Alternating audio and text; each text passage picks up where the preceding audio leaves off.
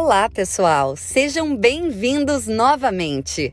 Hoje estamos aqui para dar sequência à nossa conversa, desta vez para falar sobre rede de atenção psicossocial, mais conhecida como RAPS.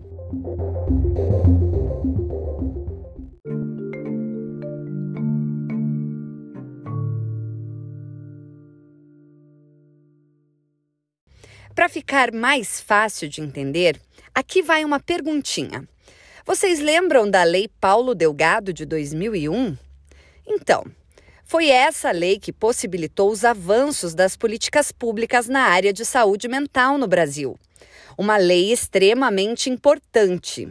Portanto, sem mais delongas, feita esta breve introdução, vamos dar início ao nosso episódio de hoje. Como se sabe, temos no Brasil atendimento público gratuito para quem necessita de serviço de saúde mental, pelo Sistema Único de Saúde, o famoso SUS. No SUS, existe uma política pública destinada à atenção psicossocial. Conhecida pela Rede de Atenção Psicossocial, ou RAPS. Mas será que é só isso e já podemos encerrar o episódio?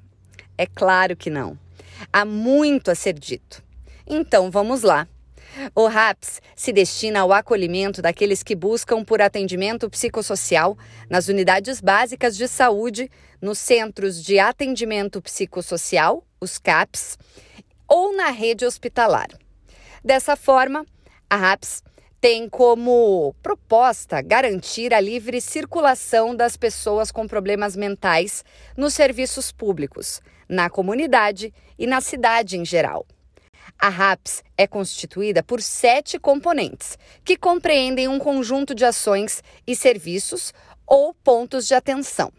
São eles: atenção básica à saúde, atenção psicossocial especializada, atenção de urgência e emergência, atenção residencial de caráter transitório e atenção hospitalar.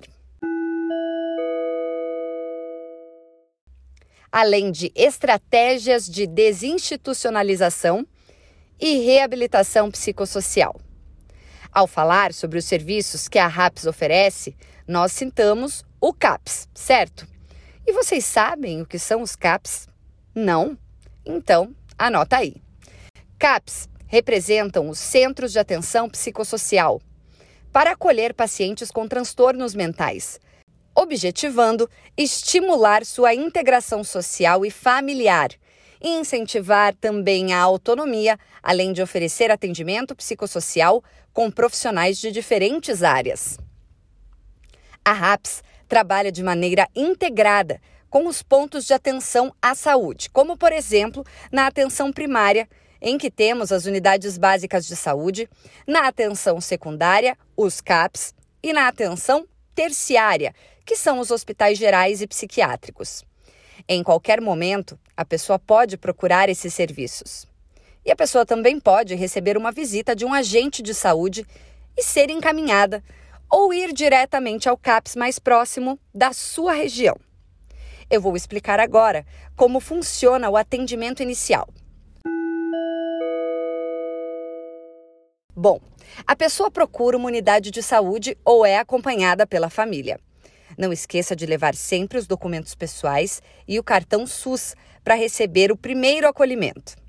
Depois, a equipe de atenção básica realiza a triagem e, percebendo a necessidade de um atendimento especializado, normalmente quando há sinais de transtornos graves e persistentes, encaminha o paciente para o CAPS. Em seguida, a equipe multiprofissional do CAPS faz uma avaliação, considerando todo o histórico social e psicológico. E então é construído o projeto terapêutico singular, chamado de PTS.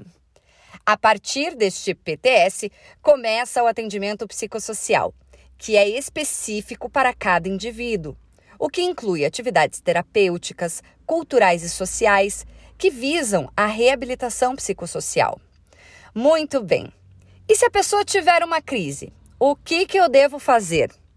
Vamos explicar o passo a passo. O familiar ou responsável deve acionar o SAMU pelo telefone 192. O SAMU vai direcionar a pessoa para os leitos psiquiátricos que existem na região ou para qualquer ponto de atenção de urgência e emergência, como UPA ou pronto-socorro hospitalar. Neste local, o paciente é acolhido e recebe atendimento especializado.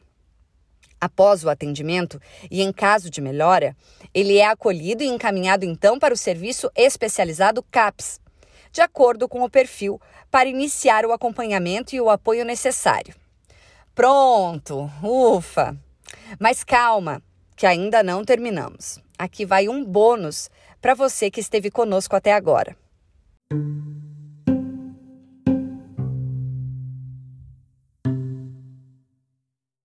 Você entendeu até aqui que o RAPS representa desdobramentos nos diferentes pontos de atenção à saúde.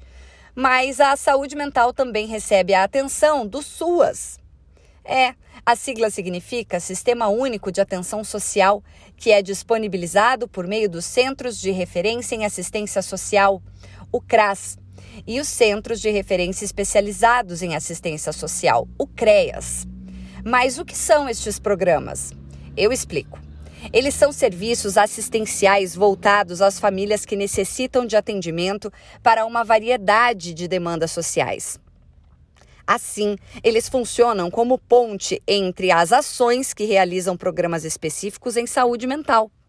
A rede de atenção em saúde mental oferece serviços previstos pela lei. Alguns serviços são o acesso à medicação, acolhimento, desenvolvimento de ações de promoção de saúde mental, psicoterapia individual e em grupo, intervenções terapêuticas coletivas, regime de atenção diária, acompanhamento contínuo, atenção hospitalar e as urgências, além de reabilitação psicossocial.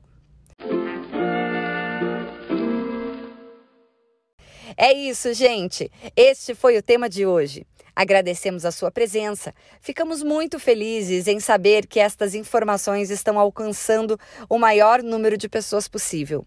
No próximo episódio, vamos falar sobre reinserção social. Até lá!